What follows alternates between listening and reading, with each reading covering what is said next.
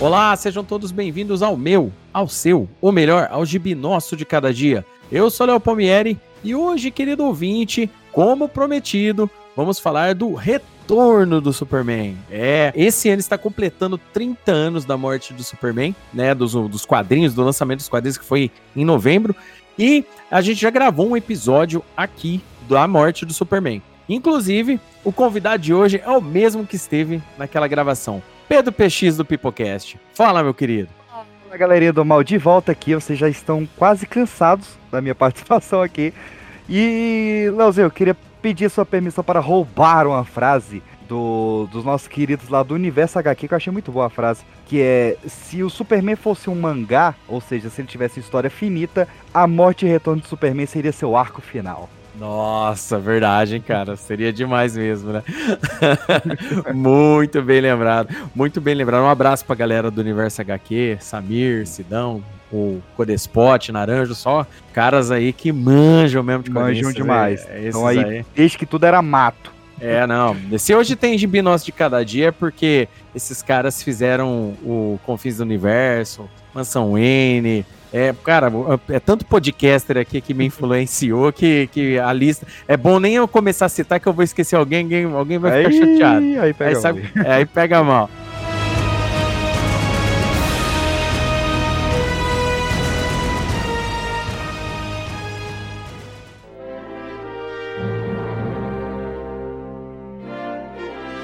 Bom, é, no último episódio, né? No último episódio, a gente foi até o funeral para o amigo, né? A gente comentou da morte do Superman, a gente falou como é que foi a produção, o PX comentou bastante aqui com a gente sobre isso. A gente comentou sobre algumas histórias que tem no funeral para o amigo, né? O Lex Luthor pistola porque mataram o Superman antes dele, né? O corpo do Superman roubado. É, a gente conta também da parte de Natal, né? Da Liga da Justiça se juntando para cumprir, né? Os desejos de Natal que o Superman fazia todo ano, né? O pessoal mandava cartinha pro Superman, hum. Superman lia a cartinha, ia atrás, ia tentar ajudar alguém, e inclusive ele junta, né? A família de volta, né? A família que entra no meio do conflito do apocalipse do Superman, lá na morte do Superman. Então é bem legal, é bem tocante. Isso aí a gente vê o luto dos heróis referentes à morte do Superman. Depois, agora, o próximo arco que a gente vai falar é o reino do Superman, né? Reino de Superman, né? Que o pessoal fala. Mas antes desse arco tem uma história muito importante, que é a história Além da Vida. O Além da Vida é uma história muito bacana porque durante o evento da morte do Superman, o Jonathan Kent tem um infarto e, e ele fica muito mal, ele fica em estado grave e entre aspas, entra em coma, né? E é muito legal que essa história, né, são 25 páginas aí, de um além-vida onde que o Jonathan Kent vai parar no mesmo além-vida, entre aspas, que o Superman está, um, um além-vida kryptoniano. E isso daí é muito legal, é, a gente começar a história falando dessa parte, porque ale, além dela ser uma, uma parada assim que vai dando pra gente um futuro, a gente entendendo mais ou menos o que vai acontecer, ela remete a muitas coisas do começo dessa fase do, Burn, do Superman, né? Pós-crise do Burnie, né? Uhum. Então eu vou pedir pro, pro PX para ele falar o que, que ele acha dessa história do Além Vida, qual é, qual é o ponto mais bacana dessa história legal do encontro das almas do Jonathan Kent e do Superman no além. Cara, eu acho que esse é o ponto onde, claro, já tinha passado pelo funeral, mas para mim esse foi o ponto que diferenciou a morte e retorno do Superman de uma de um massa velho clássico pra. Não, beleza, isso aqui é quase uma saga. Isso aqui é algo muito grandioso. Porque a gente tem o Jerry Ordway, que na época era um dos caras que mais conhecia, né? O Superman, uhum. que tinha assumido ali após o Burn. E, cara, Tom Grumet tá amassando nessa edição. Uhum. Tá absurdo. A diferença de traço que ele traz da realidade para esse além-vida é incrível, incrível assim. E é um resgate, né, cara? Porque no pré-crise, o Jonathan Kate ele era deixado meio de lado, assim, como essa figura paterna. Né? Ele morreu muito cedo ali no, no pré-crise. A figura paterna acabava ficando mais com o Jorel e até mesmo com a Marta. Mas o, o Burn ele traz o Jonathan vivendo um pouco mais, né? E essa questão do, do botar o Jonathan morrendo, mesmo que seja por pouco tempo, é muito simbólico, né? Porque uhum. antes disso e depois disso, a gente tem a morte do Jonathan como o momento que o Clark se torna o Superman. Uhum. Então, você botar a morte dele atrelada ao Superman começando a retornar e na Adventures of Superman 500 é muito simbólico, cara. E é uma baita edição, assim, de, de toda a expansão da mitologia kryptoniana que o Burnie tinha introduzido. E tudo que é dito ali é muito bonito, é uma edição extremamente tocante, né? E que vem com esse sentimentalismo após seis edições de porrada. Então uhum. eu adoro, eu adoro essa edição de coração. A minha tá com o autógrafozinho aqui do Tom Gromet e no Boi no Lambe. É, cara, o, uma coisa bem legal aí é que vai passando por várias fases da própria vida do Jonathan, né? O Jonathan na guerra, o Jonathan depois em outros conflitos, ele na fazenda. Isso daí é bem tocante porque assim, e passa por momentos da criação do Clark, né? Aquela parada, tem aquela referência que pega lá do, do Homem de Aço, né? Dele dando a pasada, né? No, no, no, no, no Jorel, tal, no, no fantasma do Jorel, né? Então, tipo assim, eu acho muito legal essa história porque essa história mostra um pouco da esperança, né? Do, do, do Jonathan Kent em trazer o filho dele de volta. Se tem uma luz que o filho dele vai alcançar, né? Essa resiliência que o Superman tem de continuar, de ser o mais humano dos seres humanos, né? O melhor dos seres humanos, né? É um, um alienígena sendo o melhor de nós, né? Por exemplo, né? Isso daí é muito legal nessa história porque o, o o Jonathan fica lá, não, vamos, vamos junto, vamos, vai, vai dar certo, vamos conseguir. E são momentos da vida do Jonathan onde que ele esteve em perigo para morrer, né, cara? Então, tipo assim, é, ele é um sobrevivente, e parece que ele quer passar esse legado de sobrevivência pro Clark, né, na história. E a história é muito bonita, porque, tipo assim, até então, né, o Jonathan morreu, né, a, a edição anterior acaba com, com, com, a maquininha lá, dando que ele morreu, né? A máquina, aquela, o bip, né, do hospital, né? Uhum. E depois começa aí, e de repente, a hora que ele consegue jogar o Clark pra luz, ele passa pela luz, volta a funcionar, né? O, a maquininha e ele acorda. E ele fala: Marta, nosso menino tá vivo, né? É, eu, eu, eu trouxe ele de volta. Eu trouxe ele de volta. É, cara, é bom, bom. de mal. É, é, tipo assim, cara, é, é, tocante e concordo plenamente com você. Parece que, assim, porra, porradaria, aquele quebra-pau, e agora? Que, sabe, parece que abaixa meio a poeira do negócio, aqui, né? A leitura ela, ela entra nesse esquema, mas ela troca a pancadaria pelo sentimento, né? Ela troca pelas fases de luto e tudo mais. Eu acho, e isso daí eu acho que a equipe criativa, quando, quando bolou isso, né? O Office era muito forte entendeu? Pra eles bolarem uhum. essas histórias. E o Tom Grumet, cara, pô, é um dos melhores desenhos dos anos 90. Eu achei incrível. Ele, uhum. ele deitou e rolou, não só nessa edição, mas depois mais pra frente, tudo que ele, esse homem fez nos anos 90, o bicho pegou. Inclusive, va vale a pena, no YouTube tem eu entrevistando o Tom Grumet, é um orgulho que eu tenho, assim. Um ah, vídeo, é. Um videozinho lá, né? Depois eu mando o link lá pro Léo pra ele anexar aí, porque foi uma honra gigante da minha vida entrevistar o cara. Não, manda aí depois pra mim, que vai estar tá aqui na, no link da postagem, hein? A galera vendo o PX entrevistando o grande Tom Grumet. Nossa. O inglês, o inglês péssimo, mas tamo lá. Tem legenda, galera, calma. La garantia sou Joe, né? La garantia inglês... sou Joe. The left, the right, in the medium. então tá bom, é. Não, mas eu vou colocar pra galera ver, é bem bacana a entrevista. Bom, é um... depois disso daí, depois dessa edição, que ela é tipo assim, ela é um é, ela é um intermediário entre o próximo arco. É, aqui no Brasil, quando foi publicado, eles pegaram. Um, tipo assim, foi muito cortado, tá, galera? Quem tem a, a, a edição da Abril tem edições inteiras cortadas, trechos inteiros cortados, e, e às vezes a galera ficou meio desfocada do que tá acontecendo, né? Porém, né, o, o, famoso corte inteligente da Abril, né? Os caras só pegou aquela parte, tirou as barrigas só para conseguir soltar a edição do jeito que eles queriam. Mas às vezes falta contextualização. E aqui uhum é muito importante a gente saber que começa um novo arco que se chama Reino, Reinado do Superman, né? Reino do Superman. Sim. E esse arco aqui no Brasil, ele só veio com esse nome, a galera só conheceu esse arco com esse nome de forma completa agora com a Eagle Moss publicando o Reinado do Superman em, na íntegra aqui, né? Que é logo depois. Inclusive, a, a edição do, do Além Vida está nela, tá? Pra galera. Começa, o Renato Superman começa com a edição do Além Vida para quem se interessar em comprar isso aí. Porém, vale lembrar que a Panini anunciou um ônibus de 700 reais, contendo a morte do Superman, funeral para o amigo, a história do Além-Vida, Reinado do Superman, Retorno do Superman, 1400 e lá vai cacetada de página, um verdadeiro tijolo de oito furos aí pra galera pra, pra, é. pra ler. Então, se a galera quiser esperar, quiser tancar 600 para 700 conta aí, ou esperar uma promoção aí de 30%, que não vai dar muito em 700, mas beleza, né, galera que sabe o que faz com a grana aí, é só esperar que também logo logo tá saindo. Disseram que saía agora em dezembro, não sei como é, é que vai ser. Vale ressaltar, é, esse ônibus ele é um pouquinho mais completo do que já foi lançado pela Panini, em dois hum. tomos. Acho que ele tem duas edições a mais e alguns trechos que a Panini também cortou. Não é só hum. abrir o que tem essa gracinha. Uhum. E já que a gente tá falando do Reino do Superman, né, vale ressaltar que esse nome não é à toa, né? Reino do Superman é o nome da primeira história publicada por Jerry Siegel e Joe Shuster, onde o Superman ele ainda era um vilão careca, que ele tinha poderes mentais, uhum e que é, é, acabou inspirando o Lex Luthor, né? E essa história desse careca vilanesco se chamava o Reino de Superman. Então, quando o Superman renasce após a morte, eles homenageiam o primeiro rascunho de seus criadores, que, vale lembrar, na época estavam finalmente sendo reconhecidos, né? O Jerry Siegel e Joe Suster passaram mais de 50 anos sem receber crédito pela criação. Então foi uma homenagem belíssima ali do Dan Didio do, do Dan Jurgens para os verdadeiros pais do Superman.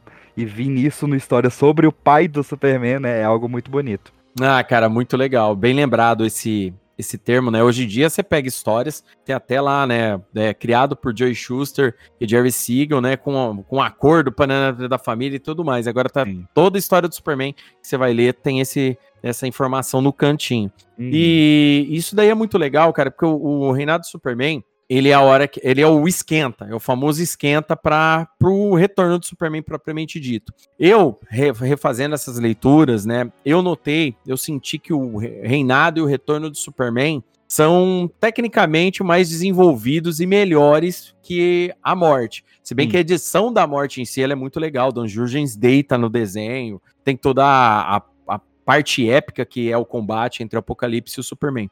Mas o legal do reino do Superman é é, para a gente passar um período sem o Clark Kent, o Superman e, tal, e tudo mais, são introduzidos quatro novas figuras é, uhum. aqui na história. A primeira que aparece pra gente é o Aço, né? O, e o Aço é o seguinte, é o, o Henry Irons, né? Ele, ele foi um cara que foi salvo pelo Superman no passado, se inspirou no Superman como todo cidadão de Metrópolis e tudo mais, só que ele era um cara que criava armas, ele criava armas de fogo, armas bélicas de, do exército, uma arma especial. E uma dessas armas dele caiu no mundo do crime. Foi passar para um protótipo, inclusive ele começa a enfrentar vários gangsters e uma gangster. E aí ele resolve, né? Cria uma armadura, é inspirado pela morte do Superman, né? A par, o legal é assim, você vê como ele viveu esse luto do Superman, né? Ele se inspirou por aquele que um dia salvou ele. Ele veste uma armadura todo de aço, o símbolo do Superman, uma armadura bem legal. O responsável por essas, eh, pela pela revista dele, no caso, né, que tava rolando, é a Louise Simonson nos roteiros do desenho do John Bogdanov, né, e então... eu não sou muito fã, mas respeito. Mas não sou muito fã, não. eu, go eu gosto, eu gosto do Bogdanov, cara. Eu acho legal. o, o, eu acho que a arte final melhorou bastante o traço do Bogdanov ali, porque eu já Sim. vi coisa muito pior dele. Assim. Mas o aparece o aço, é muito legal. A gente tem um, um desenvolvimento. A parte dele do reinado do Superman, né? A parte que cabe a ele é ele combatendo o crime referente a, a esses gangsters. E esses gangsters, obviamente, tem um, um combinado com o Lex Luthor e tudo mais, como sempre. Né? Relembrando que o Lex Luthor que tá aí é o Lex Luthor 2, né? O Lex Luthor cabeludo, né? De barba tal e tudo Sim. mais, que a gente sabe que é um corpo clonado do, do Lex, onde que ele transferiu a consciência dele para lá. Eu não sei nem se você sabe, eu tô aqui para trazer informação maluca, você sabe que você me chama aqui para isso. Uhum, manda ver. e isso também foi uma homenagem gigante, né? A, a Louise Simonson, ela é uma, uma das maiores cabeças que já teve no indústria de quadrinhos, né? E ela trouxe esse nome do dele, John Henry Irons, que é muito simbólico, né? O, o Iron pro Homem de Aço, né? Apesar de Irons ser ferro. Mas o John Henry Irons é um cara que existiu de verdade. Ele era um trabalhador braçal de uma.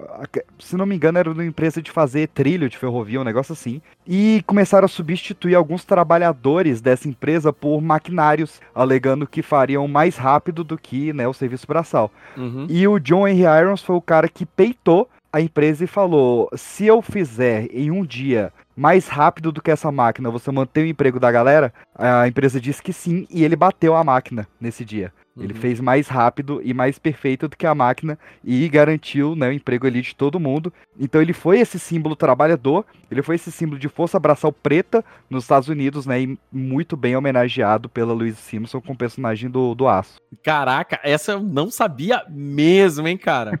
Não, muito bom. Ah, o PX é cultura, né? PX é cultura. Tamo aí, tamo aí. Vocês precisam ver esse homem bêbado. Esse homem bêbado é mais legal, hein?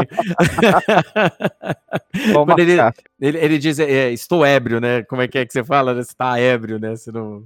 Estou no tá... shopping de vinho hoje aqui. É... Até o final do programa também. Show. Bom, bacana. É, depois dessa ótima informação aí, então agora vocês entenderam o contexto de existir o, o aço, né, na uhum. história. O próximo que, é, que surge pra gente, né, é uma fuga do Cadmus, e nessa fuga do Cadmus a gente vê o Superboy, o famoso Superboy de jaquetinha, que ele não tava com a jaquetinha na hora que ele sai de lá, né, mas depois ele, ele arruma. E que é um clone do Superman, né, é uma mistura do, do DNA dele com o DNA do Lex Luthor, né, então esse é um, um novo Superboy pós-crise que surge né? Uhum. A gente sabe que tem aquela história do mundo compacto lá no passado, lá no comecinho da fase do John Byrne tal e tudo mais, mas é, o Superboy é esse aí. Guarda essa Cara, informação. Se eu pudesse resumir os quadrinhos dos anos 90 em duas imagens, seria o Superboy de jaquetinha e o Aranha Escarlate. Para mim, Não. anos 90 é isso. São esses dois. Eu colocava mais dois na história. Eu colocava o Cable e o, o, Wolverine junto, porque o bicho pegou aí com, com, esses quatro personagens. Mas é bem legal mesmo, cara. O, o, o visual do personagem, o, aquela, aquela atitude, aquela atitude juvenil, né? Porra, quem não se identificava, na época que isso aí saiu, eu tinha 13 para 14 anos, cara, eu olhava o Superboy, porra, eu quero ser foda igual esse cara. Eu quero. eu usava um brinquinho, é. ele, ele, ele jogava, como que é? Jogava bravata nas moças, aquele negócio, ele era galanteador, mó cara de pau, um moleque recém-nascido do, de dentro do tubinho, tava lá já dando em cima da mulherada, né, cara? E, e, você vê que ironia, né? Porque o Tom Grumet, ele era o mais velho da equipe, né? Uhum. Ele é um, um, um cenouro hoje. Ele tá uhum. um senhorzinho. E ele foi o cara que trouxe os dois elementos mais jovens para esse período, né? Que ele trouxe esse visual do Superboy de jaquetinha e reformulou o visual da Supergirl, né? Então, uhum. Então os dois pilares adolescentes foi feito pelo desenhista mais velho. Eu acho simbólico isso também. É, é, se não me engano, eu acho que o, o Tom Grumet desenha a, o Robin também, né? A, a, a minissérie. Sim. A série do Robin que saiu, se não me engano. Que, Também que era veio, ele que desenhou. E veio pós a fase do, do Wolfman com o Pérez, né? Isso. Eu, se, se, não me engano, é ele que desenha o, o Tim Drake, a hora que sai aquela aquela a série dele mesmo de 93. Acho que é ele que, que, que, desenha, se não me engano, tá? Aí, é, mas é, eu, eu, lembro que o Tom Grumet desenha o Robin em algum período, eu só não lembro exatamente. Só sei que eu pagava muito pau. É tipo assim, eu gosto muito de desenho do Tom Grumet. O Tom uhum, Grumet ele tem um, um, um, traço excelente. Eu, é, tipo assim, é que eu gosto muito do Dan Jurgens também. Então, assim, pro, pro Superman, o Dan Jurgens eu acho que, que saía assim melhor, entre aspas mas acho que por restante o Tom Grumet era mais naquela escola George Pérez, desenhava muito detalhe, você via o movimento inteiro da cena, sabe? Ele tinha um pouco mais isso, né? O, o, o nosso querido Dan Jurgens, ele já colocava o grande o personagem que aparecia na tela, né? Você sentia aquele Sim. Superman altivo, né? O peito do cara vendo na tua cara, né? Aquele negócio. Eu tinha muito disso. Eu vi, eu vi o, o Gromet desenhar uma, uma Supergirl enquanto conversava comigo aos 61 uhum. anos e foi inacreditável. É. Inacreditável. Não, o cara, o cara é igual, é igual o cara andar de bicicleta, cara. Cara, é. esses, esses, desenhistas aí, Ivan Reis, esses caras. Você vê os caras, tipo, os caras tá falando, os caras tá fazendo conta de matemática e desenhando. É um negócio Sim. absurdo. Bom, depois dele, o próximo que aparece pra gente é o Erradicador, né, cara? O Erradicador, uhum. pro, pro querido ouvinte que, que tá acompanhando aí a saga do Superman, se não me engano, logo logo chega no arco que aparece o Erradicador pela primeira vez. O Erradicador nada mais é do que um artefato kryptoniano que serve pra é, segurar o legado do, de Krypton vivo, né? Então, se ele precisar mostrar para alguém, para um kryptoniano, tudo que ele tem que fazer para dominar um lugar, para fazer Krypton continuar andando, tal e tudo mais, sobrevivendo, ele faz isso. Então, nas histórias do Superman, bem, bem antes da, da saga da morte do retorno, o, o Superman enfrentou o, o Erradicador, né, um, um, a forma energética do Erradicador, derrotou ela, tal, e até então ela estava sumida né? Mas durante a morte do Superman, né, durante o último grito de vida do Superman na luta com o Apocalipse, o, o Erradicador acorda. E o Erradicador vai lá no corpo do Superman, né, toca o corpo do Superman, né, pega a forma do Superman e rouba o corpo do Superman. Quem rouba o corpo do Superman e leva lá para Fortaleza da Solidão, né, é o, o, Erradicador também. E o Erradicador, ele tem um visual noventista, assim, muito top, né? Ele... É o que pior envelheceu, eu acho, assim. É, porque, é, é, porque ele ficou naquela época mesmo, né? Ele, Sim. tipo, nada da, dali faria sentido hoje. O, o, escudo é maior que o peito do cara, velho. Assim. É. é. muito grande. É, a capa dele vem toda, vem toda na forma, saindo do escudo, assim, né, cara? É bem legal. É, não, isso é bem legal. O, o, o, óculos Synthwave dele, né? Aquele óculos cyberpunk total, né? O legal é que ele usa aqueles poderes solares, né, cara? Ele tem as rajadas Sim. solares tal e tudo mais. Ele usa o óculos por causa da fotossensibilidade do que o erradicador tem e tudo mais. E ele, né? Ele acha que ele, a justiça kryptoniana dele é tipo, pegou o bandidinho, vou derreter o bandidinho. Pegou outro aqui, não, não, vamos deixar ele aleijado. Ou seja, ele começa a agir com muita violência, inclusive matando pessoas, né? E quando surge esse Superman, vale lembrar que a mídia cobre o lança o, surgimento de todos esses Supermans que aparecem aí. Então, o aço, assim uhum. que aparece, a mídia cobre. Só que o aço, em nenhum momento, ele fala que ele é o Superman. Em nenhum momento. Ele só usa Sim. o símbolo. Só que a mídia, né, quer, quer, quer explorar isso, coloca lá que ele é o Superman. O, o Superboy aparece, o Superboy fica meio perdido, mas logo uma outra editora né, que, que é concorrente do Clarim e tal e tudo. É uma emissora, isso. Emissora. Uma emissora que é concorrente do Clarim, porque o Clarim está passando por um período onde que as pessoas estão mais interessadas em televisão do que no jornal. E vale lembrar que isso começa lá na fase pós-burn, lá com, com o Morganede e tal e tudo mais, que, que ele, inclusive, toma um, um, rolo todo com a Cat Grant, que não vira a gente comentar agora. Mas uhum. o legal é que esse desenvolvimento vai culminar nessa guerra de empresas, né? E, e um, esse empresário, dono dessa emissora, vai lá e faz um pega o, o Superboy e começa a transmitir ele agindo, tem uma moça, e o Superboy ele é galanteador, então qualquer conversinha mole de moça convence ele a fazer qualquer coisa nesse começo. Aí surge o erradicador, né? As pessoas começam a, a, a, cobrir o erradicador, ver que ele é mais violento, que ele é diferente e tudo mais. Inclusive, o Guy Gardner acha que esse é o Superman verdadeiro. Não, não, o Superman voltou, ele se cansou de, de ser bonzinho, agora agora vai dar certo, eu vou até encontrar ele. Aí ele vai lá encontrar ele e toma um pau, né, do, do erradicador, né? Cara, eu, eu tenho para mim que vários momentos eles colocam o erradicador como uma crítica ao Batman. Porque ele vem com aquela capa preta estendida, ele vem muito na posição dele.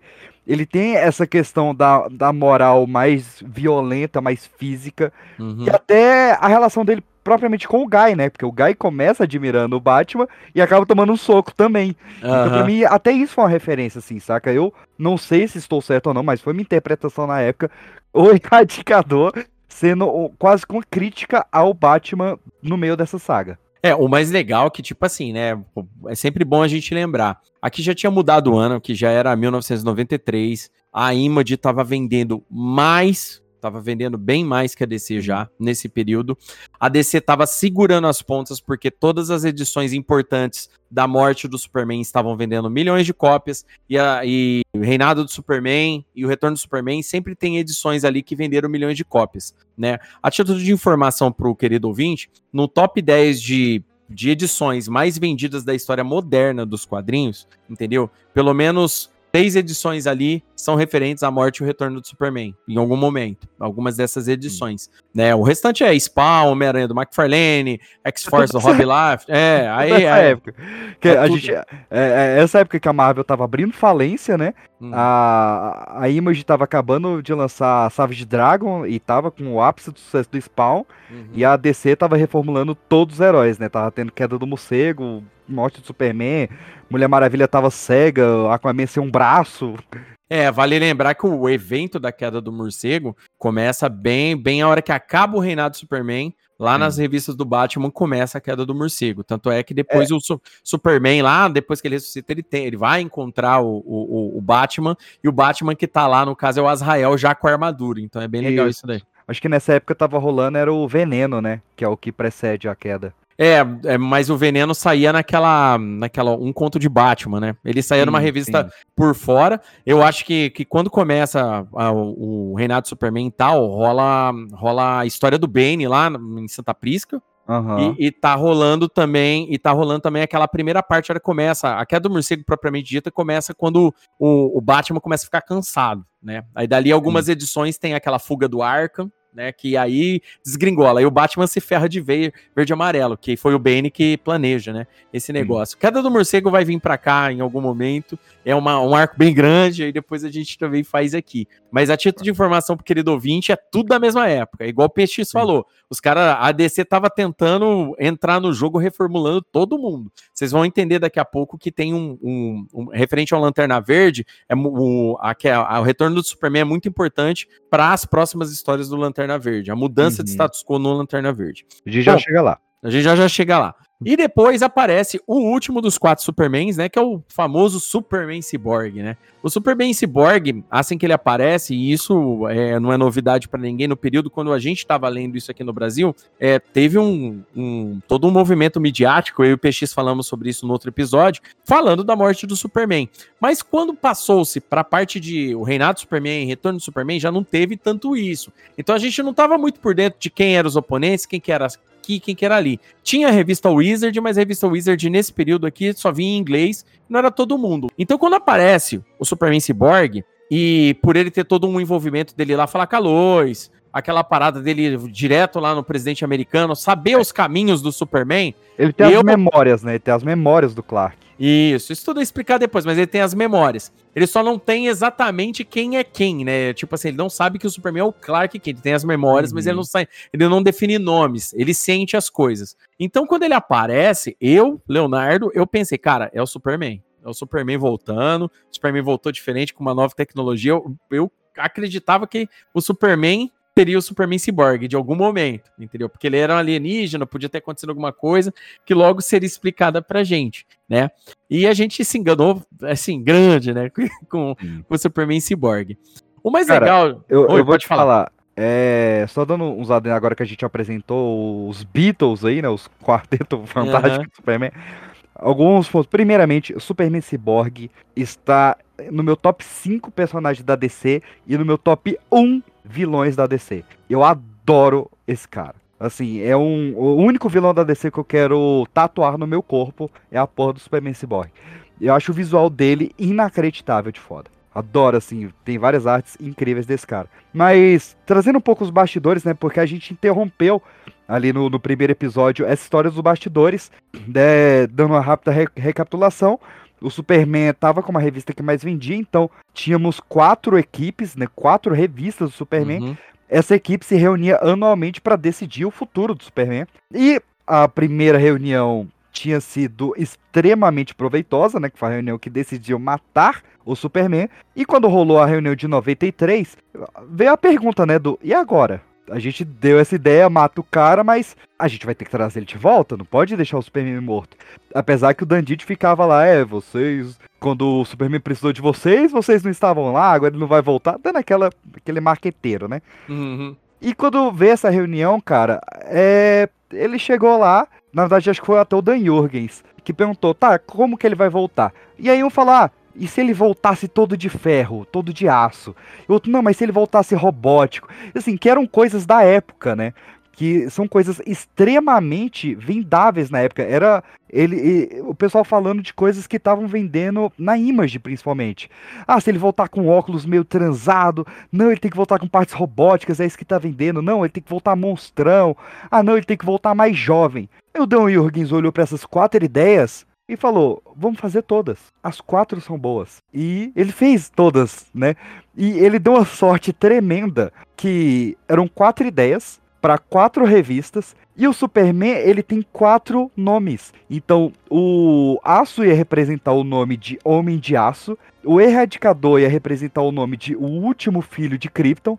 O Superman Cyborg de O Homem do Amanhã e o Superboy realmente de Superboy, que foi o nome que o Superman usou por muitos anos, né? Uhum. Então os quatro representaram quatro pilares do Superman, isso dentro da história, e metalinguisticamente, os quatro representaram os quatro visuais que mais vendiam em 93. Um ciborgue, um cara com energias solares, um cara jovem e um monstrão rasgado, como a gente citou aqui, né? Tinha o Cable, tinha o Bishop, tinha o Savage Dragon, tinha toda essa galera. Uhum. Então isso foi muito legal para basear essa equipe. Não, e os caras trabalharam igual um relógio, sabe? E a, a releitura para mim foi extremamente divertida. Para mim, não perdeu nada, continua assim, legal, emocionante. Inclusive, a, o, o, todos os exageros, né? Os clichês de anos 90 que tem ali, né? Superman de trabuco na mão. Então, cara, tudo isso é divertido, velho. É tudo isso. Bom. Não, pô, é, é, legal, porque, tipo assim, não é um negócio de graça, né? Tem, tem uma explicação, a gente vai falar isso já já. Mas o, o, essa, essa foi muito bom que você trouxe pra, pra gente entender como era forte né, esse office deles. Como, como eles combinaram a, a como, como, tudo bem que começou de uma piada matar o Superman, né, no final das Sim. contas. Mas como o, o Mike Carlin, que era o, o, editor da época, né, ele era muito muito bom, ele dava uma liberdade criativa para pessoas que fizeram grandes sagas em outras editoras. Cara, a Louise Simonson escreveu Os Novos Mutantes do X Factor, histórias absurdas de foda do, do, dos personagens. Né? É, se hoje existe o Cable, por exemplo, é porque tem, tem a Luiz Simonson, entendeu? O pessoal pode falar, ah, Rob Life, Rob Life. Não, beleza, ele desenhou o visual do Cable já do futuro, mas que depois a, a, a sementinha do, do Nathan indo para o futuro começou lá na fase da Luiz Simonson, por exemplo. E, a, e aprendeu aqui, e aprendeu é. na, no, no período dela no Superman né? E tipo assim, é só que ela vem depois, né? No caso, ela, fica, ela vem uhum. para, ela vem pro, depois que ela treta lá com os caras da Marvel,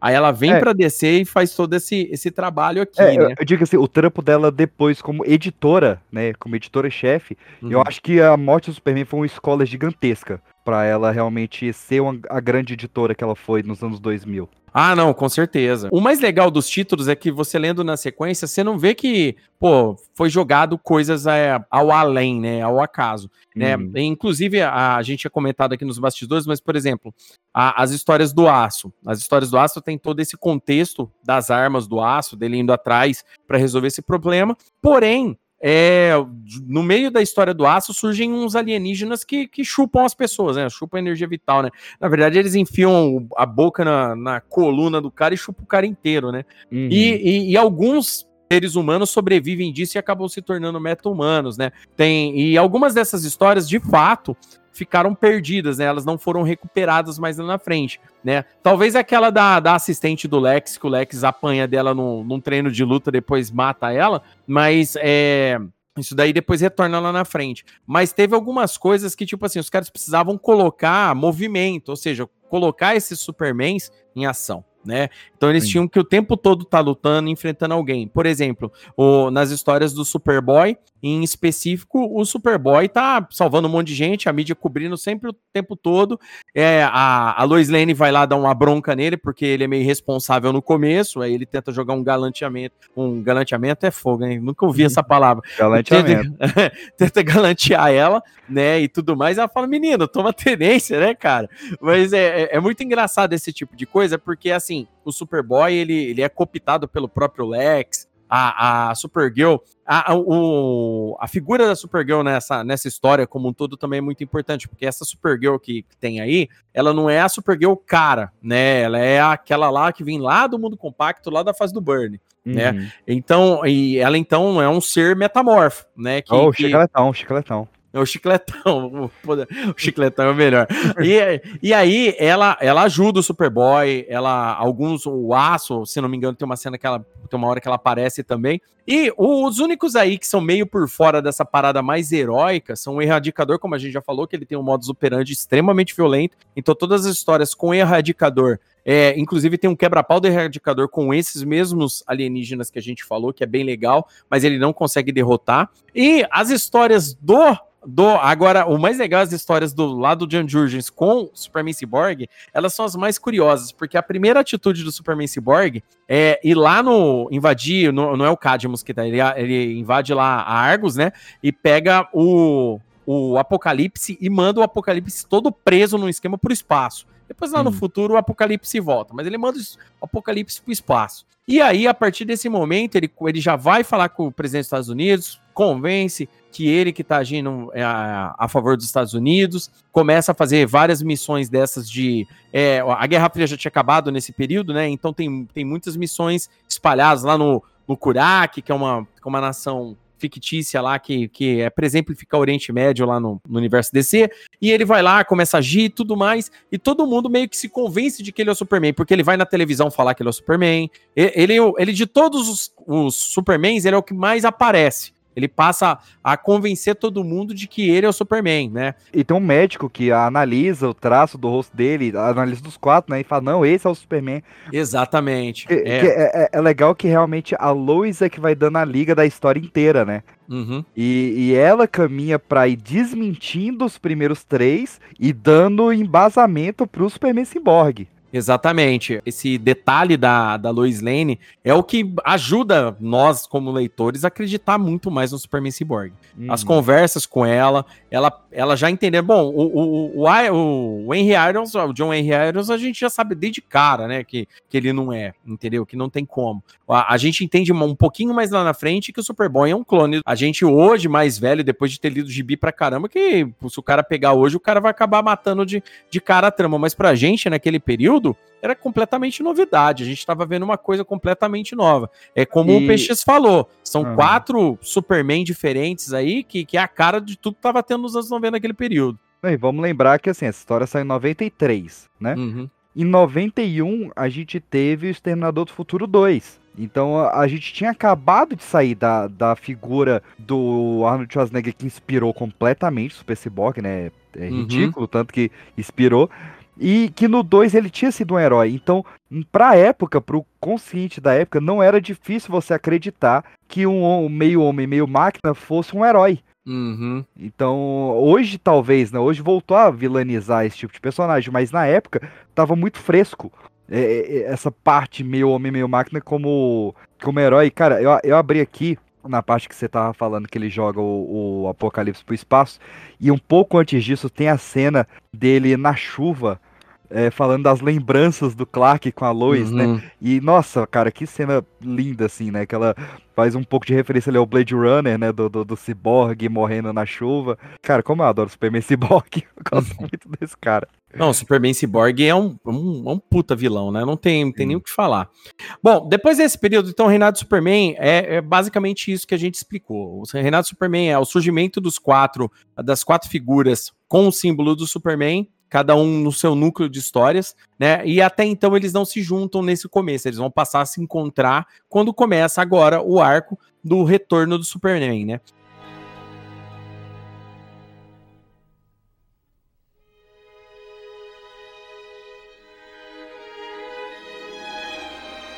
O retorno do Superman é muito importante a gente falar. Ele de cabo a rabo, ele massa velho assim, bruto. Mas o legal é que esse massa velho, ele explica muitas coisas para nós, entendeu? Desde a, de quando tinha sido roubado o corpo do Clark, que a gente não tava entendendo nada. Tanto é porque, assim, a gente não vê, quando não tem corpo, não tem morte, né? Isso é uma regra normal, né? Não tem corpo, uhum. tem morte. Às né? vezes tem corpo e não tem morte. Exato, pô, é verdade. Às vezes tem corpo tem morte. É, naquele período, até então, nem todo mundo, nem todo personagem de quadrinhos tinha voltado da morte, né? Até aquele período, a Fênix tinha sido o último personagem que tinha voltado da morte, né? E, e tava vigorando mais ou menos assim, de, de grande personagem dos quadrinhos, tá? Tinha voltado da morte e tava aí atentando de novo.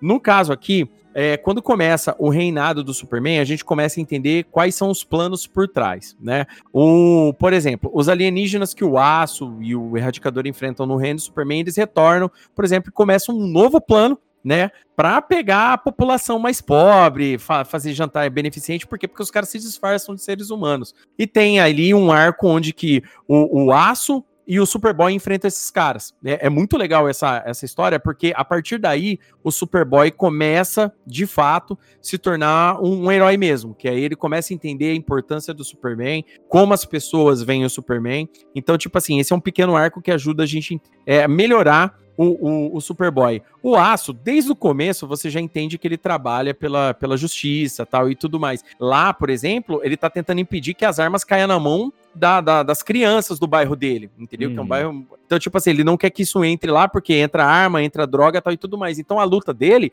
é um pouco mais social, se você for parar pra pensar, do que uma luta só contra meta-humanos, aquela parada toda, né? O Lex Luthor, vale lembrar, manipulando tudo por trás dos panos aí com relação a essa guerra de essa nova guerra de gangues que tá rolando em Metrópolis. O Erradicador continua essa saga dele, mas o Erradicador ele é questionado, né? O, erra, o Erradicador ele é questionado sobre a figura dele. Pô, peraí, meu Superman não mata, né? E tem um quebra-pau do aço com o Erradicador, porque aí agora começa a rolar os conflitos, né? De um Superman contra o outro. Adoro. E, nossa, demais. E, a, e o quebra-pau do aço com ele é muito legal, velho. Porque o aço, mesmo já com armadura ferrada, não tendo os mesmos superpoderes do Superman, né? Porque a força do aço tá nas, na armadura tal, e tudo mais, ele tenta provar o ponto dele o tempo todo e coloca o erradicador pra, pra se questionar. E o erradicador, por estar tá achando que é o Superman, começa a se questionar mesmo. Ele fala, pô, peraí, mas sério, sério mesmo? Era assim mesmo que, que eu agia antes, né? Porque ele acredita que ele é o Superman. Não, era assim mesmo que eu agia. Não, é, você me salvou. Se você é o Superman, você vai lembrar, você me salvou. Então começa aquele morder o cérebro dele, né? O Erradicador volta pra Fortaleza da Solidão, tenta repassar tudo que aconteceu, aquela parada toda. E é bem legal porque é aí que a gente entende, né? A hora que ele chega na Fortaleza da Solidão, como ele recarrega os poderes, você vê o, Kele o Kelex trabalhando todo para ele, vários robozinhos lá trabalhando com o Erradicador. Né? E o Super Cyborg, a gente começa a notar o que está acontecendo. A gente vê uma nave gigantesca chegando, né, se aproximando do, do, do planeta. O governo dos Estados Unidos avisa para o Super Cyborg, ó, tem um uma coisa chegando aqui na Terra e a gente não tá entendendo. Não, deixa comigo que eu vou averiguar. E ao mesmo tempo que ele pede para ir a, averiguar, essa máquina chega e destrói Coast City. Né? Coast City é a cidade do, do Lanterna Verde e tal. E tudo Hal mais. Jordan, no caso. Do, do, do Hal Jordan, é isso. Do Lanterna, Lanterna Verde. Verde é uma porrada de. É. tem, tem que falar qual que é, né? Pra não, porque tem trocentos. Destrói Coast City.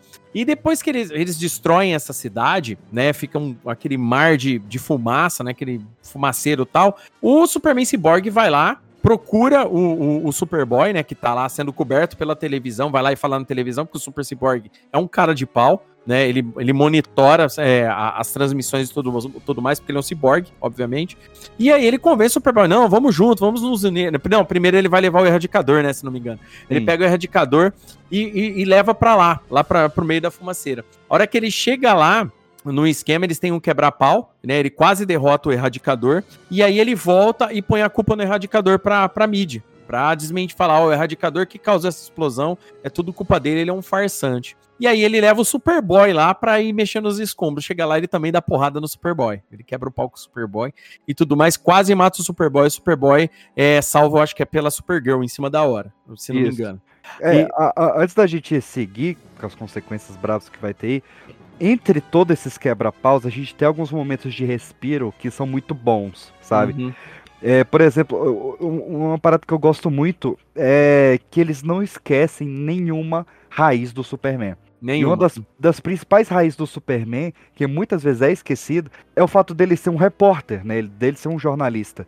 E a gente tem uma mega homenagem a isso quando é, como você disse, eles estavam trabalhando mais rápido que um relógio ali, uhum. e eles precisavam dar um respiro para reestruturar a história. E o Dan Jurgens, ele escreve e desenha uma história incrível chamada Prove, né, na Superman 79, que é um repórter investigando o caso dos quatro Supermans. Ah, legal. Muito boa, cara, muito legal, muito tocante mesmo assim, que te ajuda a recapitular a história inteira, entender ela como um macro, né? E traz coisas novas também, ela não é só uma recapitulação. E ainda tem toda a história desse repórter que vai fazer outras aparições depois. É, a gente tem também a origem do cripto nessa fase pós-crise. Que o. Acho que é Bibo, né? Aquele o Bibo, é. O Bibo. Ele, ele resgata um cachorrinho que, se não me engano, foi salvo pelo Superboy. Uhum. E, e ele queria botar o nome do cachorro de Krypton. Mas o cara que dá, botava o nome na coleira, ele só botava no máximo seis letras. E ele contou errado. E aí, como só podia seis letras, o Krypton virou Krypto, né? Eu achei uma boa desculpa do, do, do Dan Jurgens pro, pro nome, né, do icônico cachorro do Superman. E, claro, né, como a gente tava falando, a destruição de Coast City, ela vai levar, cara, a minha segunda história preferida da DC inteira.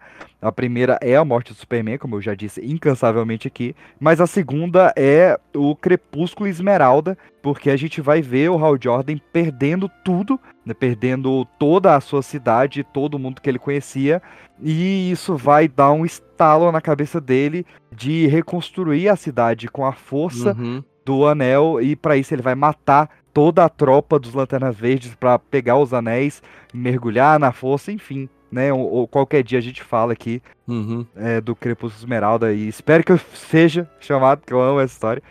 E nem sei se você já falou dela. Não, ainda não. Ainda não, né? Eu tô indo na ordem de ah. algumas histórias para fazer mais, mais sentido, né, Isso. né? Pro querido aí, ouvinte aí não ficar Deixa aqui meu, meu pedido de participação, que eu amo Crepúsculo Esmeralda demais, assim. Aí o querido ouvinte escreve aí, vocês querem o PX na próxima?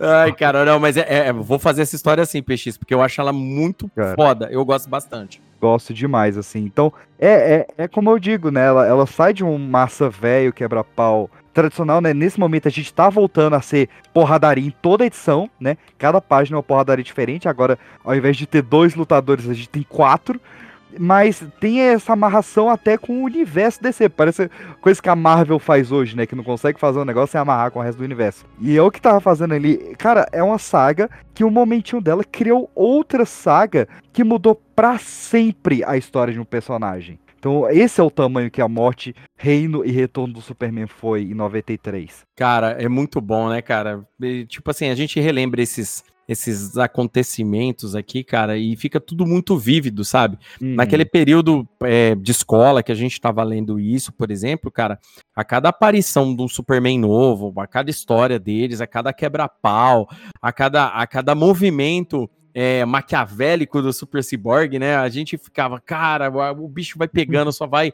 E, tipo assim, é uma escalada, né? Porque, hum. assim como o, o PX falou, a história tem uma respirada tal e tudo mais, porque ela, depois ela fica insana. Ela fica, ela fica assim, é um, um quebra-pau. Assim, da hora do Superman do, do, do, Clark retornar de vez até a hora que o Super Cyborg é derrotado, as edições são corridas, um quebra-pau, um quebra-pau, quebra-pau, quebra-pau. Bom, voltando lá na destruição de Coast City, que é muito importante, é o, o, o Superboy é salvo, e não morre, né, nas mãos do, do, Erradicador, mas ele fica desacordado, do Erradicador não, do Super Cyborg fica desacordado, né, ele demora um tempinho para acordar.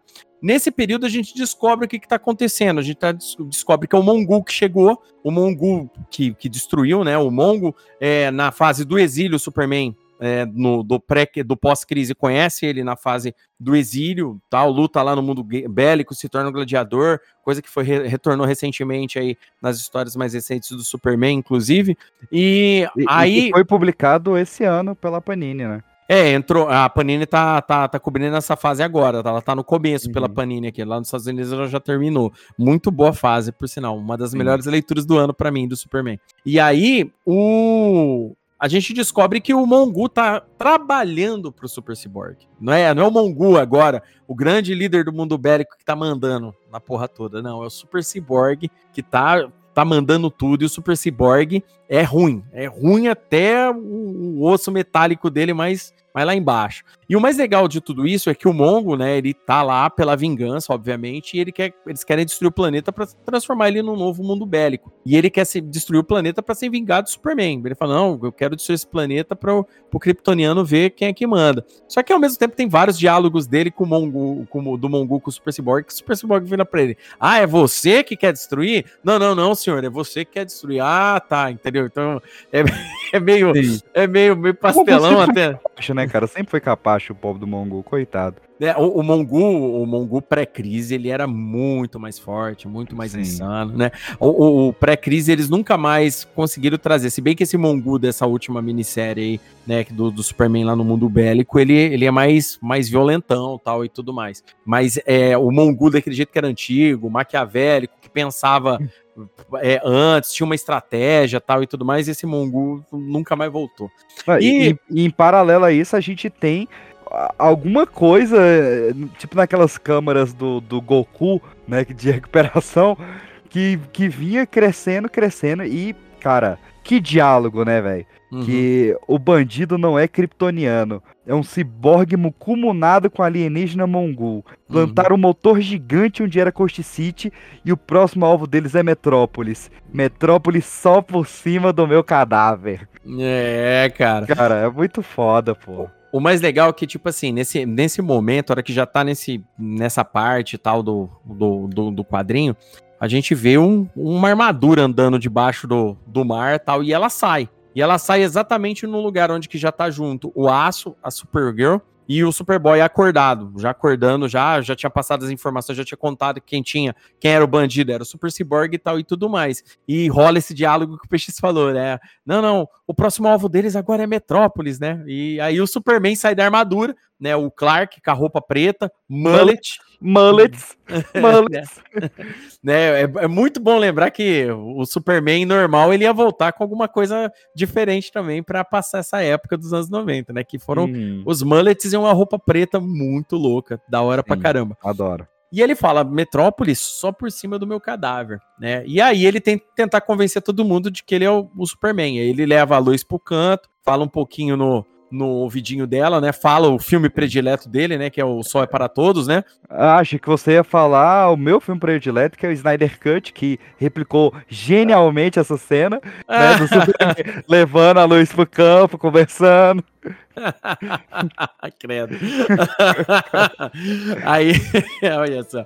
E aí, os fãs do Snyder vão me xingar agora. Mas o, o, esse, esse negócio é bem legal, porque assim, a, a Lois estava muito em dúvida, né? Isso daí mostra um pouco do. Isso daí o texto também. Oi, tava, vai julgar tava... ela, cara? Não, não tem como. é, para você ver como é que o texto estava bem escrito para causar essa confusão nela. Porque, Sim. cara, já apareceu quatro aqui. Quem que é você? Não, a gente tava confuso. A gente tava confuso. E, e, na época, inclusive, ó, até revelar que o Super Cyborg era o bandidão, eu tava crente que ele era o Superman, cara. Eu tava crente que ele era cara, o Superman. Provavelmente você lembra, né? Mas eu tô falando com você e também com o ouvinte. Quando saiu no Brasil que vinha o símbolo do Superman capa, a capa toda azul, símbolo, e quando uhum. você abria o símbolo era o peito do Super Cyborg, né? Acho uhum. que a primeira edição do Retorno, nossa, essa capa é maravilhosa. Nossa, muito bem feita mesmo, cara. Essa capa era muito louca. A gente, a gente passava mal, cara, com essas capas, cara. A gente, hum. anos 90, a gente comprava gibi pela capa também, viu? Não era só, é, não, é não era só pra acompanhar. E foi uma capa que abriu, ela teve que peitar muito, porque ela foi bem no, no, no período de pior recessão é, financeira do Brasil. Né? Vamos lembrar, no final de 92 tinha tido o impeachment do Collor. Uhum. Então, assim, era um momento de mega rescisão editorial, de papel, de impressão. Mas mesmo assim, é, eles apostavam tanto na venda que eles quiseram dar um capricho maior pro retorno do que tinham dado pra morte.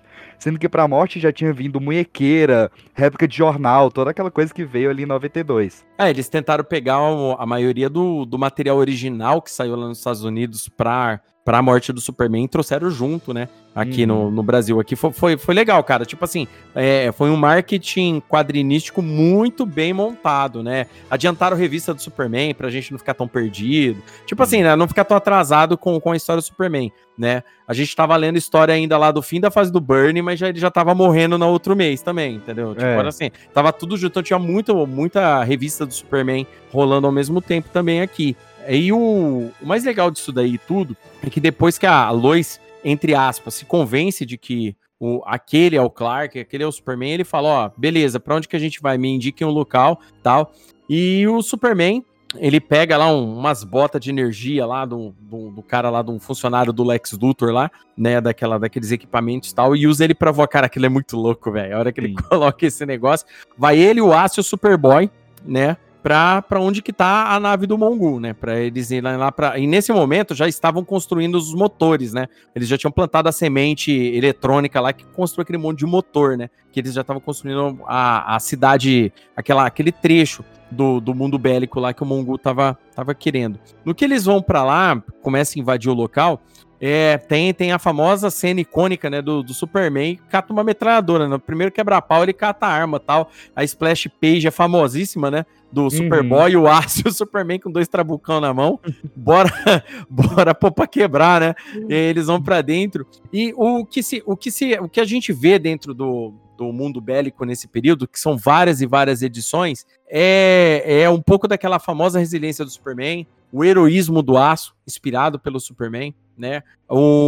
E no meio desse caminho eles descobrem que o míssil que ia para destruir Metrópolis já tinha sido é, acionado. E o único que teria condições de alcançar a tempo o míssil é o Superboy, que ele era o único que estava com os poderes dele ainda mais ou menos, né? Vale lembrar que o Superboy tem outros poderes, tá, gente? Ele tem aquele poder de, de causar, tipo, de um, de um pen, sabe? Essas paradas aí. Ele tem uns poderes a mais do que o Superman, né? Isso daí vem lá da, da mistura é. de DNA, DNA lá, de, quando ele estava sendo produzido. O Superboy, né, tem uma das cenas, provavelmente a cena mais icônica do Superboy né, nessa, nessa mega saga, que é ele salvando Metrópolis de explodir com míssil, né? Ele impede uhum. Metrópolis de ir pro saco, né? Ele fica quase todo detonado, mas ele impede, né? E, e, enquanto isso, tem uma cena que eu adoro, que é o Hal Jordan se vingando do Mongol também, né? É, ele chega, ele chega meio que depois, né? Depois que ele solta os é. ele solta o míssil tá, e tudo mais, o Hal Jordan chega em Coast City, não encontra nada, fica desesperado porque ele acha que a Carol Ferris morreu, né? Que era a, a namorada dele, ele bate um puta no desespero dele e ele vai para dentro do. Aí ele vai atrás. Aí ele entra no lugar quebrando tudo. O Hal Jordan, tipo assim, full pistola mesmo. E aí ele dá de cara com o Mongu, né? E aí, cara, é uma das lutas mais fodas. Nossa, muito bem desenhada essa luta, cara. Muito. Do Bogdanov, né? É, é o Bogdanov. Bogdanov. E, essa, e é um quebra-pau, cara. O, o, legal é que, tipo assim, é, é, o Mongu é forte, tá, gente? Tipo, por mais que não seja o Mongu pré-crise, é um Mongu. É, ele é o é... da série B, pô. É, né? É isso aí. então ele é forte pra caramba. Então, tipo assim, ele quebra o braço do Hal Jordan, tá, sabe? É bem legal. Mas o Hal Jordan derrota ele depois aí de, de um sacrifício, mostrando a poderosa força de vontade que ele tem, né? É, é a lendária força de vontade dele. Cara, como é bom, cara, o Superman de uhum. cabelo solto, o peito peludo pra fora, segurando duas metralhadoras na pose do Rambo, é. um monte de bala em cima do. Cara, que cena maravilhosa. Que é cartucheira, né? Com cartucheira em volta. Cartucheira. Tá. Não, é, é, tipo assim, é que nem eu falo, é, exala exala clichê de anos 90 aí. Ah, muito bom. Mas aí tem uma explicação. O Superman, pro querido ouvinte, para entender, ele ainda não consegue voltar com todos os poderes dele, entendeu? Ele, os poderes dele vão voltando meio aos poucos. E o motor do mundo bélico, o que energiza o motor do mundo bélico, é uma pedrona de kryptonita. Então, nem que ele quisesse, ele, os poderes dele voltariam com todo com toda a força. E aí a gente descobre, só que assim, o Superman escapa da morte uma par de vezes na uhum. história, ali. E a gente não tá muito entendendo, até depois a gente descobrir que quem tá ajudando eles escondido é a Supergirl. A Supergirl tem poderes de ficar invisível, essa Supergirl. Ela não é a cara kryptoniana, né? Como a gente disse, ela é um outro ser. Então ela, ela vai ficando invisível tal e tudo mais. Fato que depois é. Eles, eles descobrem isso, né? O, o, o, Super Cyborg. E o legal é que a gente é contextualizado do que acontece com o Super Cyborg, né? O, a história conta pra gente, o Super Cyborg explica o que aconteceu. O Super Cyborg, ele fez parte de um, vamos lá, uma tentativa de quarteto fantástico da DC, né? Ele saiu numa expedição espacial para fazer uma análise espacial e, e, a missão deu errado. E durante a, a descarga da explosão que, que sofreu lá junto com os parceiros dele e tal e tudo mais, esse cara que é o Hank Hemshaw, ele, ele se tornou uma, uma consciência que consegue migrar para equipamentos elétricos, eletrônicos, é, tecnologias em geral. Tanto é que ele consegue manipular tecnologia kryptoniana também. Então, a princípio, ele vai atrás no mundo bélico, né? Tem tudo isso é mostrado. Ele vai, no, ele encontra o Mongu no mundo bélico dele, normal, domina o mundo bélico, domina o Mongu, tal e tudo mais. Depois ele tem contato com energia kryptoniana e pega essa for esse formato do Clark após a morte do, do, do, Superman. E isso daí é legal porque, tipo assim, o plano depois ele bola logo em seguida. Ó, fala, você vai me ajudar a fazer isso, tal, que eu vou, vou te dar um planeta e tudo mais. Então o combinado era esse. É, ele, ia, ele ia dar o planeta Terra pro Mongu, né, criar um novo mundo bélico lá, conquistar a vingança dele e tudo mais. Só que o, o Aço quer mandar em tudo, o Super Cyborg quer mandar em tudo, né? E isso daí é bem legal. E outra coisa, vale lembrar que o Superman, o, a energia que foi roubada, quando o corpo do Superman foi roubado, ele foi colocado dentro de uma matriz regenerativa também, né? Uhum. É, junto ali, né? Isso é, as pessoas às vezes ficam com essa dúvida. E a energia, a energia que foi que o, o nosso querido erradicador usou para se formar em um Superman, entre aspas, e tudo mais, é uma energia que ficou dividida entre a dele e a do Clark. Então, tipo assim, o Clark, aos poucos, aquela energia armazenada foi fazendo voltar, tal e tudo mais, e demorou muito tempo. Vale lembrar que a armadura é, mecânica que o, que o Clark tá pilotando, a hora que ele, que ele se revela pela primeira vez que ele tá vivo, essa armadura a gente vê lá na minissérie Mundo de Krypton, lá atrás, entendeu? Essa uhum. armadura aparece lá e ela tava dentro ali junto com se não me engano, ela, ela. Eu não lembro se ela vem na saga do. Eu preciso reler isso, mas eu não lembro se ela vem na saga do Erradicador ou se ela tá lá na Fortaleza da Solidão. Eu não sei. Eu não lembro qual é o contexto dessa parte. Faz muito tempo que eu, que eu li essa fase. Agora que tá republicano, agora que eu vou reler isso daí. Mas o, o mais legal é essas referências, né? Como a gente já falou, tem várias referências a muitas coisas da cultura pop que estavam fazendo sucesso, né? O PX citou Exterminador do Futuro, né? É no mais óbvio impossível né? Você bate um hum. olho no, no Super Cyborg, se você não vê o Exterminador do Futuro ali, você tá vendo errado. Né? É. né? Porque ele é muito parecido, né? Não tem nem, até a, a, metade de rosto dele é o Exterminador do Futuro. É, é a cena do primeiro filme, né? Que ele, ele troca o próprio olho. Exatamente. E aí, o chega na hora do conflito final, né? O, ah, adoro. O Superman, ele vai sair no braço com o, o, Super Cyborg. Só que ele não tá com os poderes dele. E o Erradicador, depois de, de mais ou menos se curar, vai até lá, né? E, e também entra no meio do quebra-pau. O quebra-pau é óbvio, né? O Super Cyborg tá com uma vantagem absurda, ele neutraliza a Supergirl, ou seja, a Supergirl não consegue ajudar o Clark nessa luta.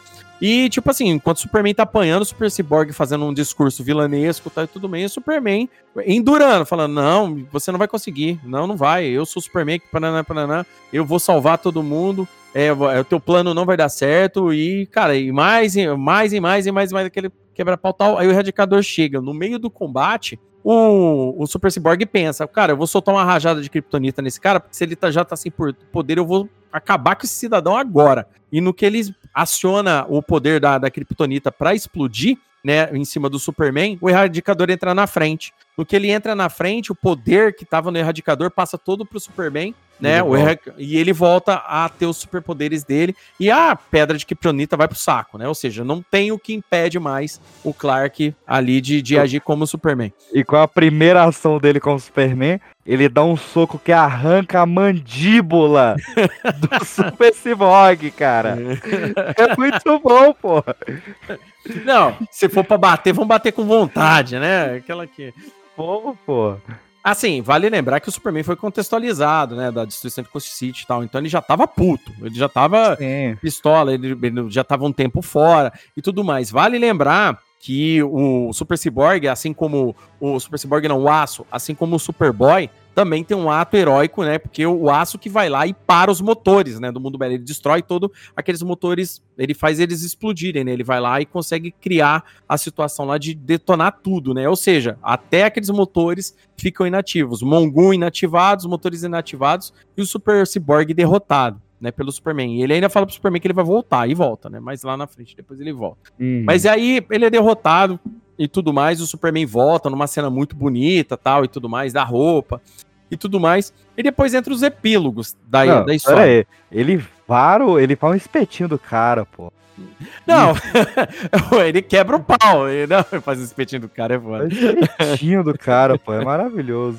É, porque ele fala assim, cara, você é, tipo, você é uma máquina, né, cara? Ele, ele não tá nem aí, né?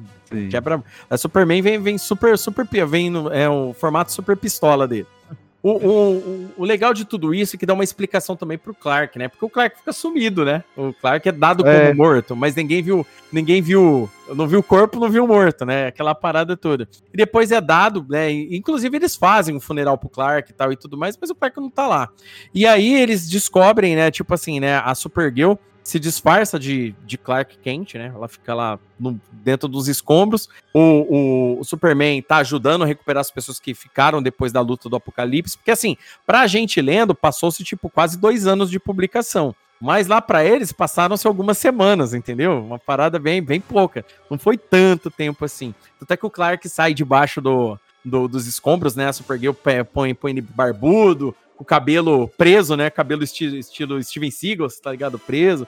tal e tudo Sim. mais. Todo mundo se convence que o Clark tá vivo, Superman tá vivo, separado tal, mas é a Supergirl, né, usando o poder dela de metamorfo pra, pra disfarçar.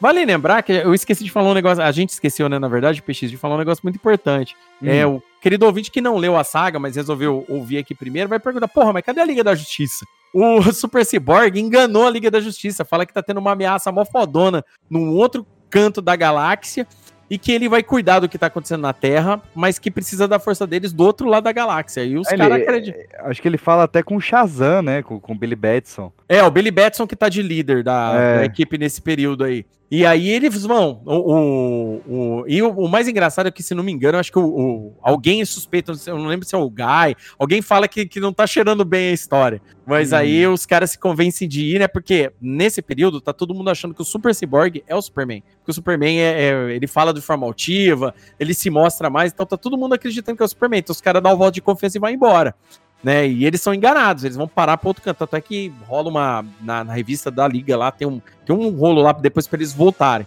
nesse, nesse contexto. Então a Liga da Justiça não tá aí. Ou, ou era o Superman resolveu, não era ninguém. Essa, essa situação. O mais, o mais legal é que depois disso tudo, o Hal Jordan fala que, que ele tem que sair pra, numa jornada. Né? A jornada dele depois é, foi o que o PX falou. Né? Ele vai.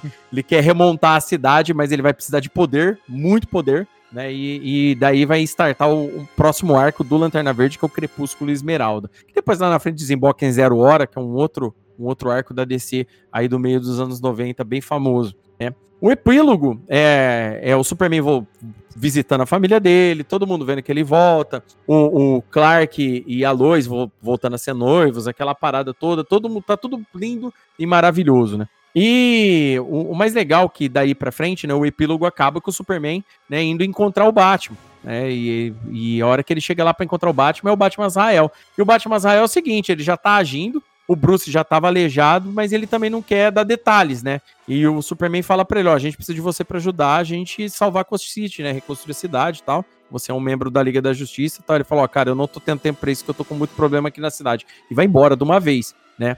E o Superman não usa né, a visão de, de raio-x pra, pra ver se é o, é o Bruce ou não, geralmente, porque ele sabe que é o Bruce. Mas ele deixa quieto, ele estranha tal e tudo mais. Depois lá na frente, isso daí meio, é melhor explicado.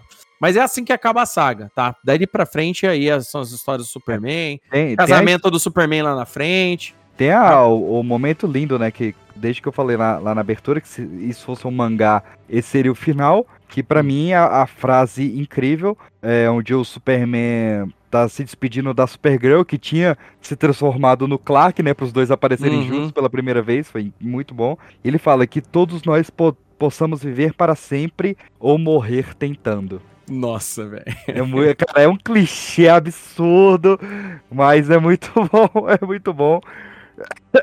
Eu queria trazer as duas últimas curiosidades aqui que eu separei para graciar os nossos ouvintes aqui. Opa, pode falar.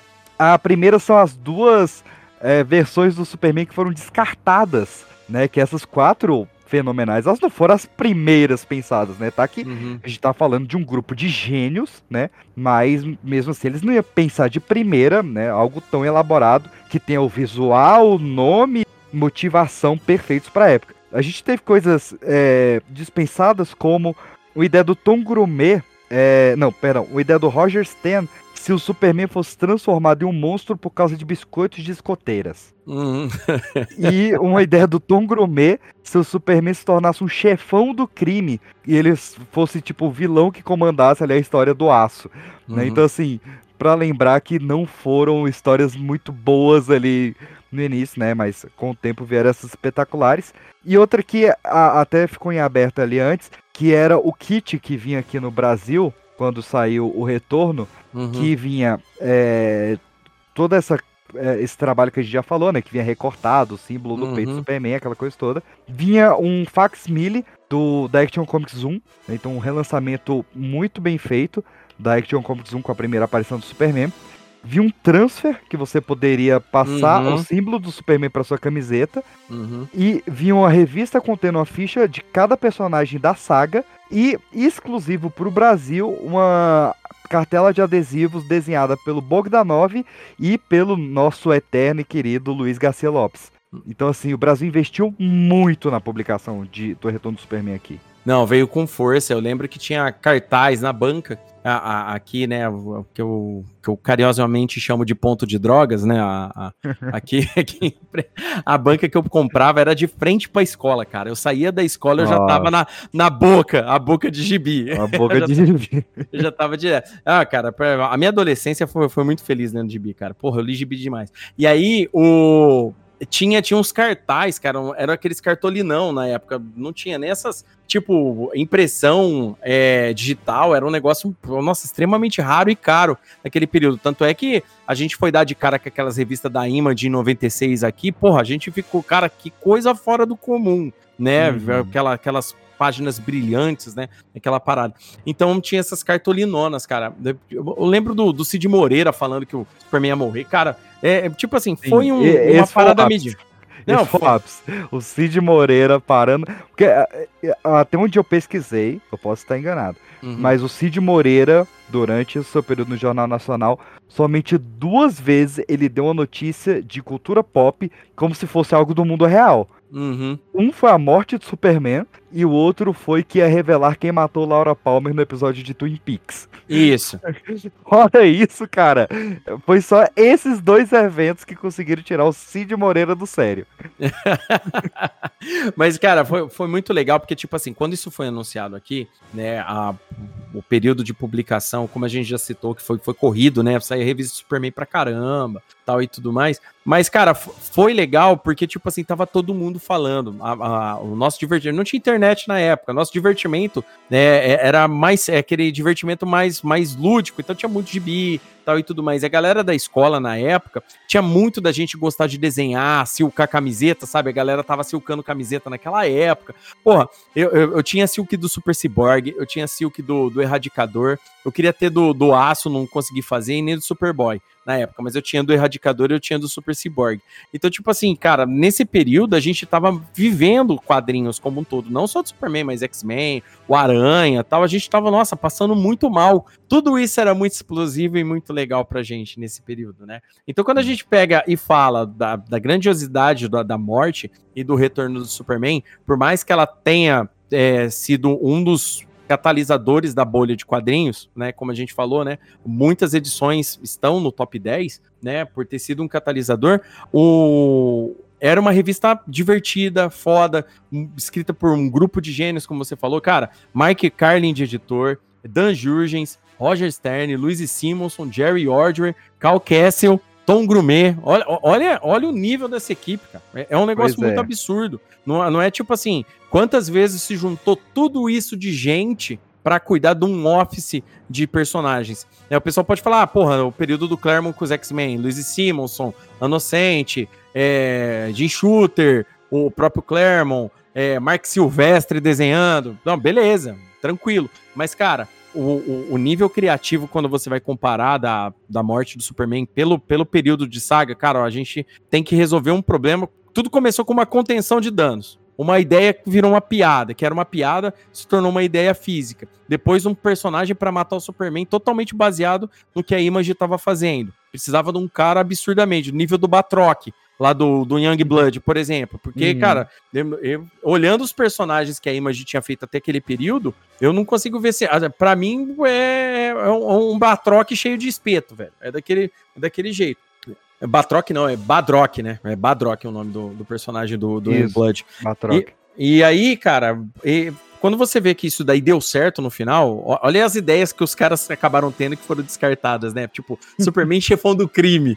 É, com, com, provavelmente com, com, perda de memória, por exemplo. É, e um terno branco. E um terno branco. ó, ó, é, quando você para pra pensar que o negócio podia ter desgringolado, né? Ele poderia ter desgringolado, mas o pessoal tomou as melhores decisões. E o Mike Carlin, ele não era um editor xarope, né? Então ele deixou o pessoal extrair o que eles tinham de melhor. Então eu trouxe o que tinha de melhor do Dan Jurgens, melhor do, do, do Roger Stern. Cara, Roger Stern, cara, é, é, eu sou fã de carteirinha dele aqui, roteirista, eu gosto muito dos roteiros dele, que, que as histórias dele geralmente têm muita urgência, parece que vai acontecer alguma coisa muito foda, tal e tudo mais. E a hora que acaba a história que você possa, perdi o ar, deixa eu respirar aqui, sabe? Uhum. Então, a Louise Simonson é boa para desenvolver personagens, entendeu? Ela, ela tem um conhecimento absurdo da própria cultura americana, então isso daí ajuda bastante, né? Jerry Wardry já estava há anos com o Superman, né? Sim, ele, ele entra lá. Do, sucessor espiritual do Bunny ali. Não, com toda certeza. Ele e o Roger Stern é, deitaram aí nesse período aí pós-Bunny, assim, tranquilamente. Tudo bem que a gente teve Marvin Wolfman ali no meio, teve a fase com o George Pérez também, mas, tipo, uhum. hora que esses caras aí que, que seguraram a bronca mesmo, sabe? Deixaram o título grande. O título tava vendendo bem. Eles começaram a saga justamente por causa disso. O título tava vendendo bem, mas para conter o dano lá do, da série da Luz e do Clark e tal e tudo mais, e toda essa história que a gente já contou lá no episódio anterior da morte do Superman. É, e só para contextualizar, né, o, a morte do Superman é considerado o ápice, morte, reino e retorno, né? Quando eu falo morte, eu tô englobando as três fases, uhum. que a uhum. gente falou aqui em dois episódios incríveis, é porque o Superman teve uma decadência muito grande depois, né? O pessoal uhum. quase que esgotou toda a criatividade ali. Então depois a gente teve morte de Clark Kent, que foi péssima. Uhum. Aí veio o Superman vermelho e azul, que foi horrível também. Então, assim, a gente só vai ter um novo respiro, uma nova parte boa, que nem é grande saga, mas são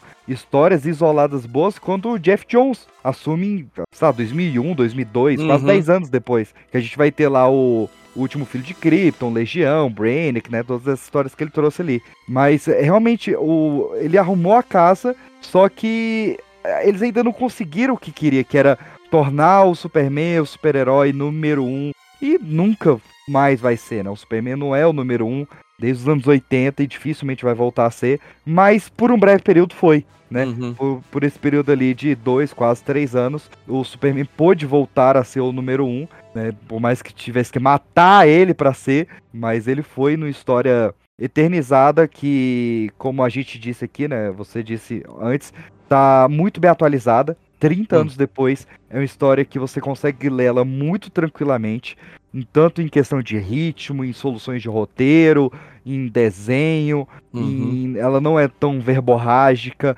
ela equilibra diálogo com ação perfeitamente, porque são feitos por gênios ali, quatro equipes incríveis. Então, cara, se você foi kamikaze para ouvir tudo isso aqui sem ter lido, leia, vale muito a pena, seja pela o ônibus de 700 reais, seja pela edição da Panini, seja no sebo conseguindo as da Abril, uhum. as duas edições da Eagle Moss. O que não falta é oportunidade e versão para você ler Morte, Reino e Retorno do Superman, um clássico absoluto do maior super-herói da distintiva concorrente. É, distintiva concorrente é melhor. ah, é isso aí, querido ouvinte. O PX mais uma vez aqui, abrilhantando aqui o gibi nosso de cada dia. Eu gosto muito de gravar com o PX. O PX é um menino sempre muito animado, traz bastante informação né? A gente dá muita risada. A gente tem um grupo de WhatsApp só de podcast, a gente dá muita risada com, com o PX. O PX, a gente fala assim, como é que um rapaz com pouca idade sabe tudo isso, né? Fica até impressionado Sim. às vezes aqui. Mas é muito legal trazer o PX aqui de volta. Então, PX, por favor, se as pessoas quiserem conhecer mais do trabalho que você faz aí nas interwebs, passa aí todo o seu jabazinho pra gente, por favor. Então é isso, meus queridos. Vocês que gostaram dessa minha cabeça maluca e dessa voz aveludada, você pode conferir muito mais meu trabalho lá em Pipoca de Pedra ou Pipocast, qualquer nomezinho você encontra a gente lá no seu agregador de áudio favorito, no Spotify, Deezer, Anchor, SoundCloud, Castbox ou qualquer um que você nos procurar. Acho que no Anchor não tá, mas aí vocês me conferem lá e reclama lá no arroba Pipoca de Pedra, nosso Instagram maravilhoso que sai todos os episódios. São os memes engraçadinhos, são as enquetes ali nos stories também, então vale a pena seguir para ficar por dentro. Abre o olho aí, porra. E a gente tá lançando também nossos periódicos lá, né? Toda terça-feira sai o Pipocast de semanalzinho. É, não tá saindo tantos esse mês porque uh, caiu uma onda de eventos em todos os participantes ali. A gente teve participante mudando para Europa, participante que tá grávida, participante que está mudando de profissão. Então tá com fluxo menor, mas tá saindo. Confere lá que tá. Toda semana um episódiozinho da nossa websérie, né, da nossa radionovela de terror, que é o Sete Crimes para a Liberdade. Toda primeira terça-feira do mês, o nosso programa de fofocas e bizarrices. Não perco de novembro, que tá incrível, muito bom mesmo. E em breve, de volta lá, nosso queridíssimo Léo Palmieri para falar dos filmes da DC Comics, né, que a gente tá devendo o último episódio, vai sair. em breve, não vou dar uma data, mas vou dizer que é em breve esse episódio aí da DC. E a gente tá devendo também é, renovar o assunto sobre Marvel, né? Que a gente terminou ali, a gente só fez até Vingadores Ultimato. Quem sabe a gente não faça ali sobre a fase 4. Basta o quê? Basta o seu pedido ali, a sua mensagenzinha, tanto na arroba pipoca de pedra, quanto em pipoca de pedra, gmail.com. Eu espero o seu contato lá. Eu espero você aqui no Gibnós de Cada Dia, que eu ainda volto para falar sobre outras maluquices aí dessa minha vida nerd quadrinheiro. E um cheiro e obrigado sempre, Léo e ouvintes, pela recepção que eu tenho aqui, que é sempre maravilhosa. Ah, cara, quem agradece sou eu, querido ouvinte aí, com, com os episódios que você grava aqui. A gente gosta muito de estar trazendo você aqui, cara, PX. É sempre um prazer gravar qualquer episódio contigo, cara. Você sabe disso. Igualmente, meu querido. Então, querido ouvinte, se você gostou desse episódio, não deixa de deixar um feedback pra gente, deixa aquele feedback maroto, gostei, não gostei, queria, saber, queria, queria saber tal gibi, por que, que aconteceu isso no gibi que eu não entendi, manda uma mensagem para mim, que a gente vai explicar para você, ou, ou, ou, manda e-mail aqui pra gente, ou na postagem desse podcast, onde você estiver vendo ela, em qualquer rede social, Instagram, é, Twitter, é, Facebook, onde aparecer. Se você tiver alguma dúvida, é só escrever lá, que eu vou estar tá sempre lendo para responder para você, tá bom? Não deixe de seguir também, obviamente, né? O, o de Cada Dia nas redes sociais, né? Arroba Podcast no Instagram e no Twitter, né? O Léo Palmieri Gibi, que é meu Twitter pessoal, é lá que eu solto os episódios do Gibi Nosso de Cada Dia, tá bom? E também, né, no Facebook, Gibi Nosso de Cada Dia, é só procurar também, tá lá, tá bom? Então, querido ouvinte, espero que vocês tenham gostado, né? É, missão cumprida, 30 anos da morte do Superman. Então a gente fez a morte, Renato Superman, retorno aqui para vocês. Espero que vocês tenham gostado. Conheçam essa história. Essa história ela é importantíssima, não só para o Superman, para a indústria de quadrinhos como um todo. Tá bom, querido ouvinte? Espero que vocês tenham gostado e até o próximo Gibi Nosso de Cada Dia. Tchau!